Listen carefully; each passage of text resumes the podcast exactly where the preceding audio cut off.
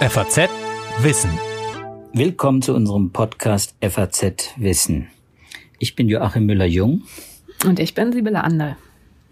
Und zusammen beschäftigen wir uns wie in den vorangegangenen Wissenspodcasts mit aktuellen wissenschaftlichen Papern. Studien, die sich um Corona drehen in diesen Tagen. Äh, normalerweise werden wir uns auch mit anderen Themen gerne beschäftigen. Wir gucken uns interessante Paper an, gucken, was das Besondere daran ist und dann sprechen wir hier zu zweit darüber. Aber heute machen Sibylle und ich wieder eine neue Folge, neue Corona-Folge. Sibylle äh, wir und ich, wir sind beide Wissenschaftsredakteure im Ressort Natur und Wissenschaft der FAZ. Ich bin Biologe und begleite auch die Klimaforschung und die Medizin. Sibylle ist unsere promovierte Astrophysikerin und darüber hinaus Philosophin. Und Sibylle, du hast uns heute ein Thema mitgebracht, das immer wieder mal äh, hochpoppt in dieser ganzen äh, Corona-Krise, die wir gerade durchmachen und jetzt äh, ganz besonders aktuell zu sein scheint, nämlich das Thema Herdenimmunität. Ein Begriff aus der Epidemiologie, den du vielleicht mal kurz erklären solltest, bevor wir einsteigen, damit auch die Leute nicht das Gefühl haben, das ist ein ganz einfaches Thema, da weiß ich ganz bestimmt was zu sagen, sondern es ist ja eigentlich auch ein sehr komplexes Thema. Ne? Ja, das ist auf jeden Fall so. Ähm, also erstmal zur Erklärung des Begriffs, die Herdenimmunität, das hören wir jetzt ja derzeit oft in den Nachrichten und in den Medien. Das ist die, derjenige Anteil der Bevölkerung, der sich infizieren muss im Zuge einer Epidemie, damit ein natürliches Abebben und ein Stopp der Epidemie eintritt. Also die Frage, wie viel ähm, Menschen in einer Bevölkerung, welcher Anteil der Bevölkerung muss infiziert werden, damit die Epidemie zu einem natürlichen Ende kommt.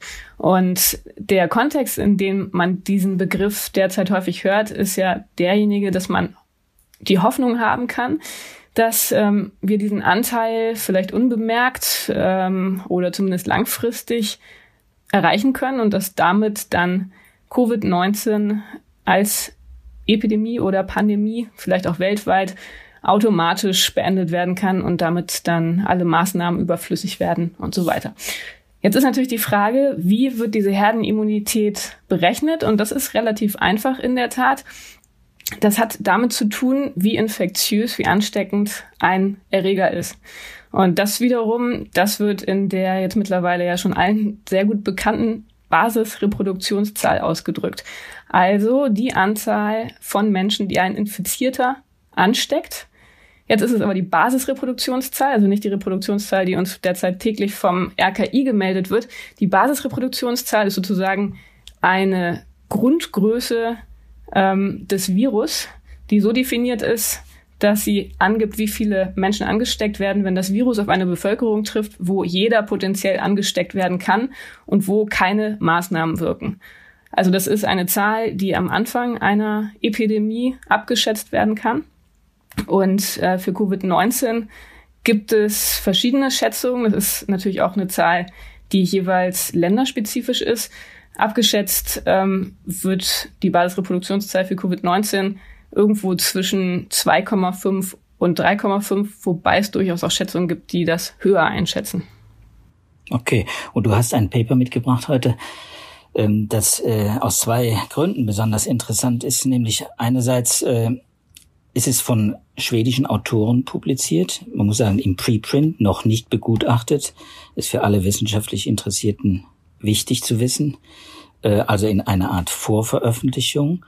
Ähm, aber es hat äh, eine interessante Analyse, ein Modell, du wirst es sicher nochmal drauf eingehen, was ich interessant fand, als ich mich da mal kurz reingelesen habe, ist, dass es ja tatsächlich äh, äh, die Hoffnung nicht nur beim äh, im, bei vielen Menschen besteht, äh, dass wir früher aus dieser ganzen Krise rauskommen können, sondern dass äh, hier quasi vorgerechnet wird von Mathematikern, jawohl, die Herdenimmunität, man hat immer, du hast schon gesagt, äh, 60 Prozent. Äh, genau, das minus. muss ich nämlich nochmal erklären, somit bin ich jetzt gerade gar nicht gekommen, ja. wie man von der Basisreproduktionszahl eben gerade auf die Herdenimmunität kommt. Und das ist eine ganz einfache Formel. Die Herdenimmunität, die berechnet sich aus der Basisreproduktionszahl durch die Formel 1 minus 1 durch R0. Also wenn man zum Beispiel die Basisreproduktionszahl 2 hätte, also eine sehr niedrige im Vergleich zu Covid-19 ähm, oder eine eher niedrige, dann wäre das 1 minus 1,5, also 1,5, 50 Prozent der Bevölkerung. Ähm, jetzt die Werte, die ich gerade genannt habe, 2,5 bis 3,5, da würde man dann bei einer Herdenimmunität von 60 bis 70 Prozent landen. Und das ist das, was man ja auch in der Diskussion immer wieder hört.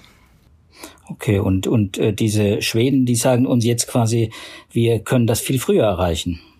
Genau, und das ist das Überraschende an diesem Paper, ähm, das am 8. Mai auf der ähm, Publikationsdatenbank Archive erschienen ist.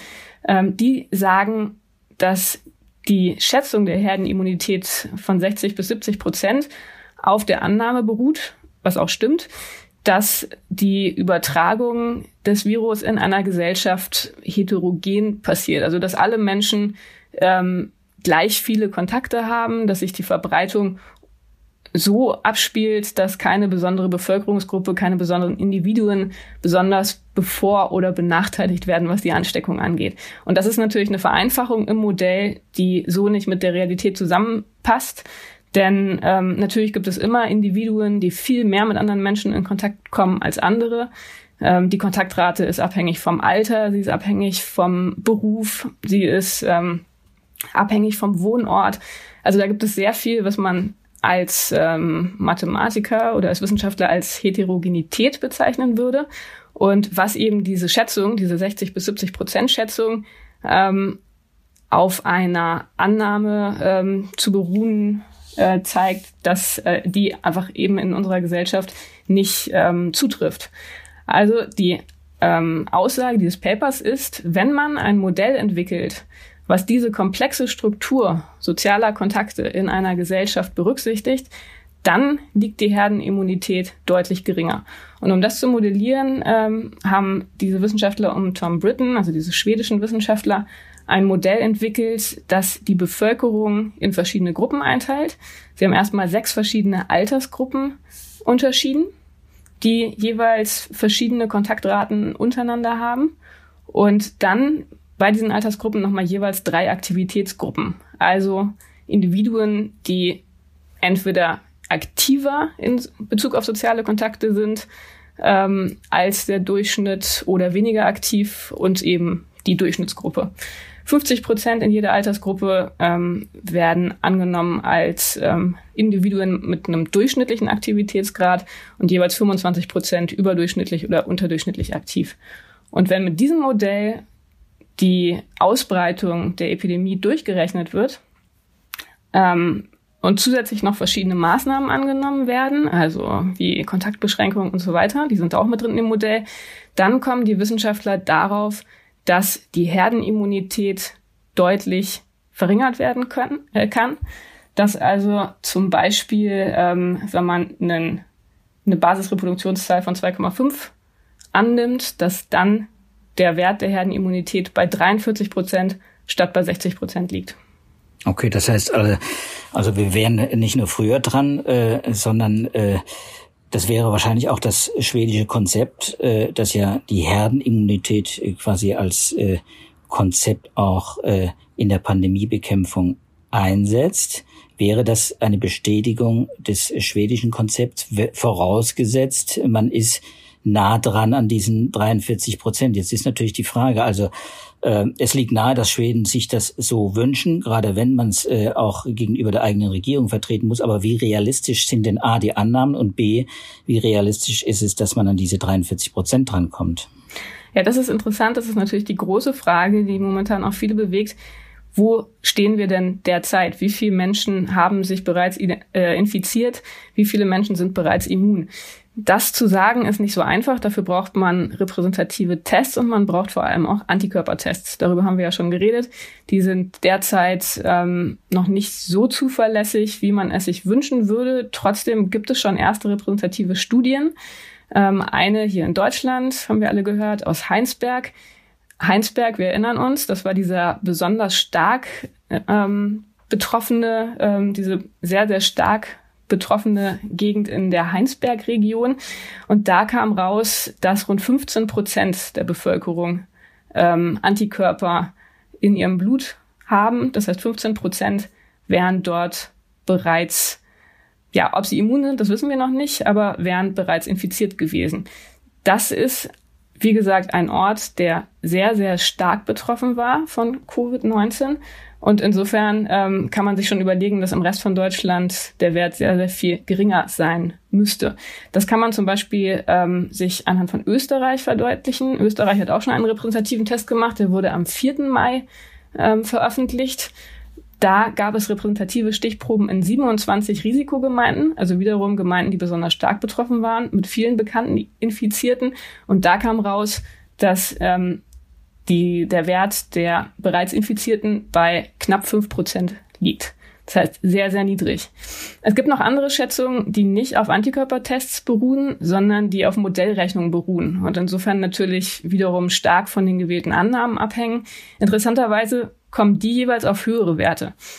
Und da gibt es ein Modell, ähm, das für Anfang Mai in Stockholm, also in Schweden, ähm, von einem Wert von 26 Prozent ausgeht und in Italien und Spanien von Werten von 10 Prozent. Aber wie gesagt, das sind Modellrechnungen. Ähm, Im Zweifel würde ich vermutlich eher den Antikörpertests trauen ähm, als obere Grenze. Und das würde wiederum heißen, dass wir auch von diesen reduzierten Werten der Herdenimmunität nach wie vor extrem weit entfernt sind.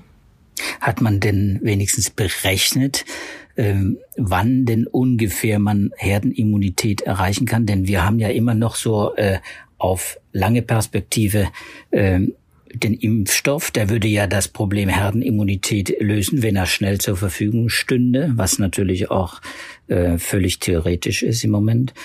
Aber gibt es da Zahlen auch in diesem Paper, die sagen, also wir könnten hier in Schweden zum Beispiel erreichen eine Herdenimmunität Ende 2020 oder Anfang oder Mitte 2021? Gibt es sowas? Ja, das ist ganz interessant, nämlich wie Sie das genau berechnet haben. Also jetzt wieder zurück zu dem Modell aus dem Paper, dieses schwedische Modell mit den verschiedenen Alters- und Aktivitätsgruppen. Was die gemacht haben, ist, dass sie sich ähm, den Verlauf der Epidemie berechnet haben mit ihrem Modell unter der Annahme, dass kontakteinschränkende Maßnahmen am 15. März eingesetzt werden und bis zum 30. Juni aufrechterhalten werden.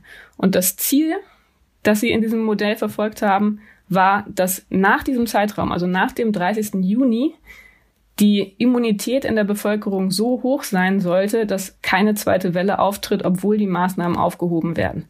Und ähm, unter dieser Voraussetzung haben sie entsprechend den Grad der Maßnahmen angepasst, denn je restriktiver die Maßnahmen sind, desto geringer ist die Zahl der Infizierten, desto geringer ist ähm, entsprechend dann auch der Anteil der Infizierten und desto wahrscheinlicher ist das Auftreten einer zweiten Welle. Also das war das, was sie gemacht haben. Sie haben die Maßnahmen so gering berechnet oder ja, so berechnet, ähm, um eine zweite Welle zu vermeiden. Und unter dieser Voraussetzung hm. Ja? Mhm, ja. Jetzt müssen wir vielleicht auch noch mal kurz über, äh, noch mal, äh, auf die zweite Welle eingehen. Was heißt, wann, wann kommt es zu einer zweiten Welle? Ist ja auch so ein Thema, das jetzt viel diskutiert wird. Äh, wann kann es äh, dazu kommen und kommt es überhaupt, ist jetzt bei vielen ja die Frage. Ja, genau. Die zweite Welle in diesem Modell, die kommt einfach dann zustande, wenn immer noch so viele Menschen in der Bevölkerung ähm, infiziert werden können, dass die Fallzahlen wieder exponentiell ansteigen. Und ähm, das war insofern die Anforderung in dem Modell, dass so wenige noch nicht Infizierte in der Gesellschaft existieren, dass nach Aufhebung der Maßnahmen die Ausbreitung der Epidemie in Schweden oder in diesem Land, was modelliert wurde, automatisch zum Ende kommt.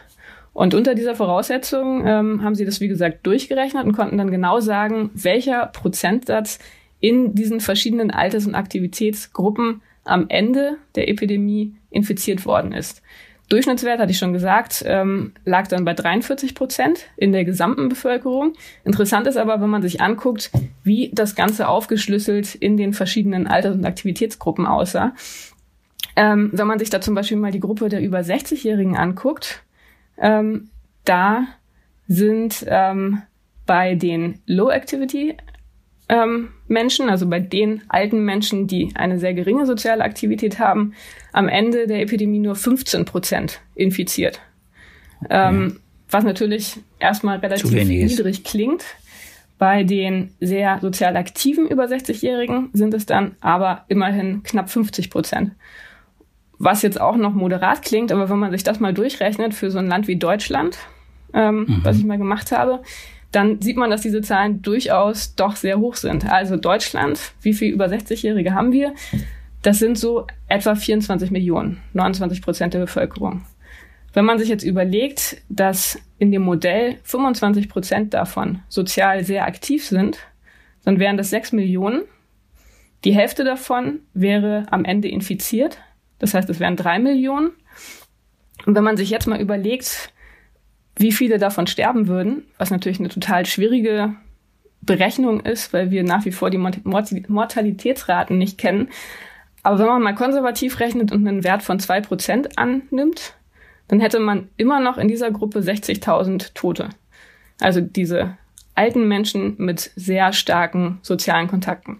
Wenn man nun zusätzlich noch die alten Menschen dazu nimmt, die eine durchschnittliche soziale Aktivität haben oder eine niedrige soziale Aktivität, dann käme man in der Altersgruppe nach dem Modell auf über 141.000 Tote. Und ähm, das ist, wie gesagt, dieses ähm, relativ optimistische Szenario mit einer reduzierten Herdenimmunität. Wenn man das dann doch mal auf die Fallzahlen umrechnet und auf die Bevölkerung, dann sieht man, dass es doch einen ziemlich hohen Preis bedeutet, der für diese Herdenimmunität selbst in diesem optimistischen Fall noch zu zahlen wäre. Ja, vor allem, wenn man in Rechnung stellt, dass die Sterblichkeit ja der über 60-Jährigen ähm, nach den Studien, die ich kenne äh, und nach Zahlen, die man auch äh, leicht in Studien nachlesen kann, äh, nicht bei zwei Prozent, sondern eher bei vier Prozent liegt, also doppelt so hoch. Mhm. Das würde bedeuten, selbst wenn das äh, deutsche Gesundheitssystem mächtig und äh, fortgeschritten ist und vieles äh, erreichen kann, was andere vielleicht nicht schaffen. Ich glaube, da ist es so viel besser als äh, das Schwedische auch nicht. Ähm, also das, ist, das sind äh, äh, die Zahlen, die, die mir jetzt deutlich machen, warum Mike Ryan von der WHO in einer Pressekonferenz gestern von einer brutalen Arithmetik gesprochen hat. Also wer das Konzept der Herdenimmunität verfolgt, nimmt diese Zahlen, ja, diese Toten auch in Kauf, ne, wenn ich es richtig sehe. Genau, und das ist ja auch das, weshalb das Robert Koch Institut immer wieder wiederholt, Herdenimmunität ist für uns keine gangbare Strategie. Einfach weil es auch, es ist ja ein Konzept, was letztendlich, ähm, soweit ich weiß, auch aus der Veterinärmedizin kommt. Also es hat sehr viel mit Impfung zu tun, also aus einem Kontext, in dem Individuen im Vergleich zum, zur Gesamtherde, zur Gesamtgruppe ähm, kein besonders hoher Stellenwert ähm, zugemessen wird. Und das ist natürlich etwas, was man überhaupt gar nicht auf eine menschliche Gesellschaft übertragen kann, wo jeder Tote zu vermeiden ist und wo man niemals so rechnen darf, dass man eine bestimmte Anzahl von Toten einfach in Kauf nehmen sollte, um insgesamt eine Gesellschaft ähm, zu schützen und in der Gesamtgesellschaft eine Verbreitung einzuschränken. Und insofern ist das ein Konzept, was ähm, ja einfach sehr, sehr gefährlich ist. Das hatte ja auch Herr Wieder vom RKI gesagt, was auch naiv ist ein Stück weit, weil man sich einfach aufgrund der nackten Zahlen gar nicht so richtig ähm, deutlich macht, was das im Einzelfall zu bedeuten hätte. Ja, man muss sich auch nochmal klar machen, glaube ich, dass wir im Prinzip jetzt virologisch betrachtet ja gar nicht so viel über die Zeit nach einer Erkrankung wissen. Also was diese Immunität, von der wir jetzt die ganze Zeit gesprochen haben, von der ja auch dann in diesem Paper und, und äh, in den Diskussionen um Herdenimmunität immer wieder äh, gesprochen wird, äh, über diese Immunität weiß man gar nicht. Du hast es schon angedeutet, man, man ist sich gar nicht klar, ob diese Menschen genug Antikörper im Blut haben, um damit monatelang, sie müssen ja tatsächlich dann Monate bis eben Jahre auch immun sein, damit es nicht zu einer neuen Infektion kommt, auch vielleicht mit einem mit einem leicht geänderten äh, Virus. Also das sind ja doch einige äh, schwerwiegende Unbekannten. Äh, dass man wahrscheinlich vor diesem Konzept äh, weiterhin nur warnende Stimmen hört. Oder wie, wie ist dein genau. Eindruck? Dazu kommt ja noch, und dazu kannst du ja auch viel erzählen, hast du ja hier auch im Podcast schon getan, ähm, dass die Folgeschäden derzeit noch unklar sind, dass aber sich Hinweise verdichten, dass das auch alles nicht so ganz ohne ist. Und wenn man sich mal so ein bisschen umhört, Menschen, die schon erkrankt waren, die ähm, klagen schon oft darüber, dass sie selbst bei milden Verlau Verläufen noch sehr, sehr lange Müdigkeit spüren, schnell außer Atem sind, Ähm, es scheint ja auch wirklich Komplikationen auszulösen, diese Krankheit, auch in Bezug auf Organschädigungen und so weiter. Also da sollte man sich wirklich gut überlegen, ob man eine Infektion, die vermeidbar wäre, wirklich in Kauf nimmt oder vielleicht lieber doch alles dafür tut, ähm, die Verbreitung dieser doch so gefährlichen Krankheit, soweit es geht, einzuschränken. Ja, dazu kommt ja noch, dass es eine Illusion ist, dass, dass es dann am Ende äh, nur die Alten trifft. Äh, ich meine, das muss man ja auch nochmal äh, dazu sagen. In vielen Ländern, Frankreich, Niederlande, USA, hat man ja relativ schnell erkennen müssen, dass zu den Risikopersonen eben nicht nur das äh, äh, die, die Hochaltrigen äh, gehören, äh, äh, sondern eben auch Menschen zwischen 30 und 50, die äh, in manchen Gegenden eben auch äh, zu einem großen Teil dann äh, ins Krankenhaus eingeliefert werden müssen, die behandelt werden müssen, die unter Folgeschäden äh, leiden. Das CDC hat, ich kann mich erinnern, hat äh, ähm, relativ schnell, nachdem es dann Mitte März in den USA äh, Fuß gefasst hat, das Virus, ähm, Zahlen herausgebracht, die wirklich äh, schockierend waren, nämlich die Hälfte derer, äh, die damals äh, auf die Intensivstation mussten, waren jünger als 65. Das heißt, es trifft auch die, die Jungen. Das liegt natürlich äh, nicht am Alter, sondern das liegt dann äh, an den Vorerkrankungen. Es gibt halt viele Menschen mit Vorerkrankungen auch in unserer Gesellschaft. Diabetes, ähm, Lungenkrankheiten, äh, das ist so viel Herzkrankheiten, äh, die wir mitbringen. Ähm, also da kann man nicht leichtfertig damit umgehen. Und um nochmal auf das Modell zurückzukommen, die Logik dahinter ist ja, dass die Menschen im Netzwerk sozialer Kontakte, die dort ein, eine besonders zentrale Position einnehmen, weil sie einfach mit vielen anderen in Kontakt sind, dass die besonders schnell, besonders wahrscheinlich infiziert werden. Also das heißt, bei diesen sehr zentralen Personen ist die Infektionsrate sehr hoch. Das werden in einer Gesellschaft aber natürlich auch gerade die Menschen sein, die ähm, unter Umständen ja besonders zentrale Positionen einnehmen, wichtige Rollen spielen. Also gerade auch zum Beispiel nehmen wir jetzt mal wieder die Alten, die viele Kontakte haben, weil sie vielleicht eine wichtige Position einnehmen. Ob man die jetzt gerade einem hohen Risiko aussetzen will, ist nicht ganz klar. Und Zudem kommt noch ein Problem bei dieser ganzen Netzwerküberlegung, dass sich Netzwerke natürlich auch mit der Zeit ändern. Das heißt, die Vorstellung, dass ähm, man eine Gruppe von sozial besonders aktiven Individuen identifizieren kann, die dann immun sind und dadurch sozusagen alle anderen schützen, die beruht ja auf der Vorstellung, dass diese Gruppe über die Zeit gesehen konstant bleibt. Und das ist in einer Gesellschaft natürlich überhaupt gar nicht der Fall. Da kann es dann natürlich auch mal sein, dass ähm, Individuen, die vorher weniger sozial aktiv waren, dann plötzlich doch im Zentrum eines Netzwerkes landen. Also da sieht man, dass diese Modellstudien einfach mit ganz, ganz vielen Unsicherheiten behaftet sind und dass eine Übertragung von diesen Überlegungen auf eine reale Gesellschaft vermutlich so sowieso auch gar nicht funktionieren würde. Ja, ganz viele Fragezeichen. Sibylle, unsere Zeit ist heute wieder abgelaufen. Ich glaube, wir müssen uns verabschieden von unserer heutigen Ausgabe von FATS äh, Wissen. Ähm, wenn Sie unsere äh, oder eine der früheren Folgen hm, nochmal nachhören wollen, dann, und wenn Sie die nächsten Folgen auch nicht verpassen wollen, dann können Sie uns natürlich abonnieren äh, bei Spotify, Apple Podcast oder bei jedem anderen Podcast-Catcher. Ich sage Tschüss und äh, freue mich auf das nächste Mal. Tschüss.